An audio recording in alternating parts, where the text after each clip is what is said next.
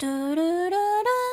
东京日日 news 每天十分钟，分享华人媒体不太会报道的日本新闻。欢迎来到东京日日 news，我是可乐咪。嘿嘿，这几天看新闻的时候呢，有几个其实烧的还蛮大的话题，但是我觉得还没有定论，所以就先 pass 掉了。例如像是从很久很久以前就在吵的安倍晋三政治现金问题。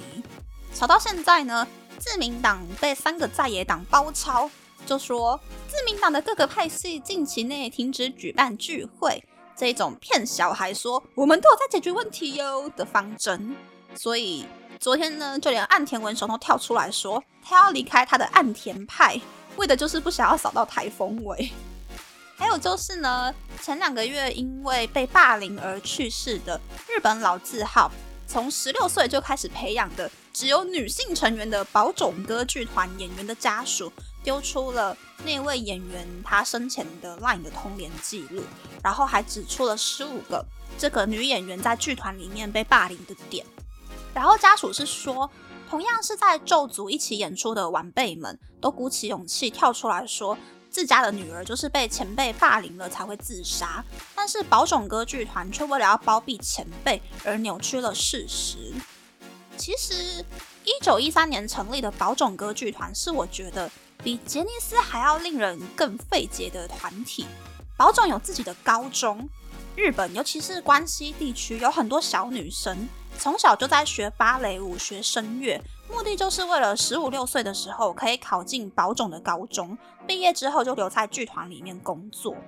宝冢歌剧团有很多不同的庆什么花组、乐组，这一次出事的咒组，他们可以同时上演很多个音乐剧。那比较有名的音乐剧就是《凡尔赛玫瑰》吧，男女主角全部都是宝冢高中毕业的女学生。宝冢歌剧团其实有很多以女性为主，喜欢看百合。比杰尼斯还要更不大众化的狂热粉丝，一部剧如果上演二十次的话，这些粉丝真的就是会去看二十次。所以这一些宝种女伶就跟 idol 一样，他们不会公开恋情，他们就是认真的卖百合，卖到三四十岁他们毕业为止。大部分在宝种待十年、二十年毕业的男主角、女主角级别的宝种女伶。他们隐退之后呢，就会完全消失，偷偷的去结婚了。只有少部分的人会进入演艺圈。对哦，宝冢不是演艺圈哦，因为他们可以自给自足，不需要靠外界的力量。比较有名的宝冢毕业生有待了十六年的男角天海佑希，待了二十六年的男角真实美纪。第二年开始演女主角，第四年就毕业的真实美纪的同学，也就是日本最美的欧巴桑黑木瞳。然后还有待了十二年毕业的男角大地真阳。另一个很有名的，也是待了十二年毕业的男角，就是《神剑闯江湖》男主角剑心的声优凉风真士。这样讲一轮下来，是不是发现宝总的受众其实很不大众？在宝总的世界里面，大家都是知名女伶。可是放到日本演艺圈以后，这一些主角级别的宝冢女伶们，可以真的搞出名号的人就非常少了。这一次被霸凌后的自杀事件，可以说是把宝冢那个很凡尔赛玫瑰的滤镜给打碎了。我是觉得宝冢歌剧团会为了赚钱继续的摆烂，讲说我们队内没有发生霸凌这件事情。毕竟音乐剧的剧场啊，还有演出的日程都是提早两三年就已经排好的。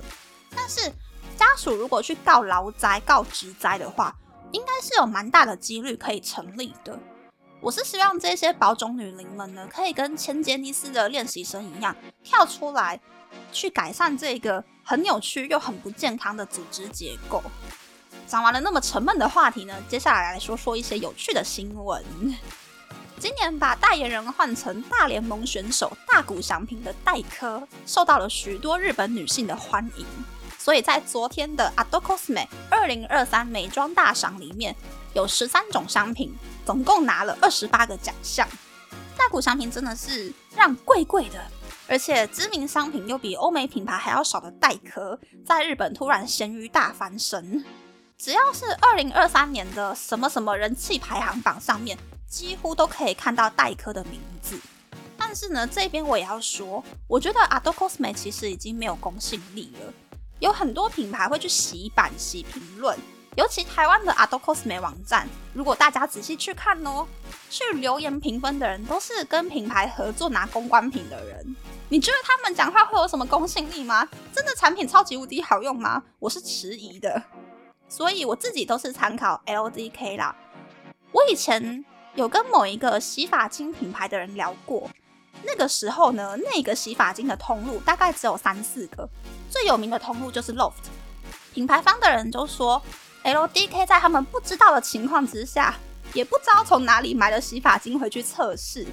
品牌方就突然接到 LDK 通知说，哎，恭喜你们的洗发精获得这一次评比的第一名哦！你们要不要花钱买 LDK 的 logo 使用权，放在官网啊，或是贴在洗发精的瓶罐上面呀？所以我听了这个故事之后，就是变成了 LDK 的信徒了。日本其实还有一个跟 LDK 很像的网站，叫做 My Best。日本版我觉得好像勉勉强强可以相信，公信力大概是七十趴左右吧。但是台湾版的 My Best，我觉得做的没有日本版那么丰富那么好，然后叶配的味道很浓厚。所以真心希望台湾有一个。真的可以让人家去幸福的市售商品评测平台，让消费者可以认识到真正好的商品，然后也让真正用心做商品的小厂商可以有一个被看到的机会。最后一个我看了很有感的新闻，就是北陆经济联合会调查了北陆的富山、石川、福晋，发现说公司如果有客人来，就会派女性正社员。给客人端茶的比例是百分之七十五点二，可是，在首都圈，也就是东京神奈川埼玉千叶，女性正社员去端茶的比例只有百分之三十六点七，反而首都圈男生女生都有可能被叫去端茶的比例是百分之三十点八。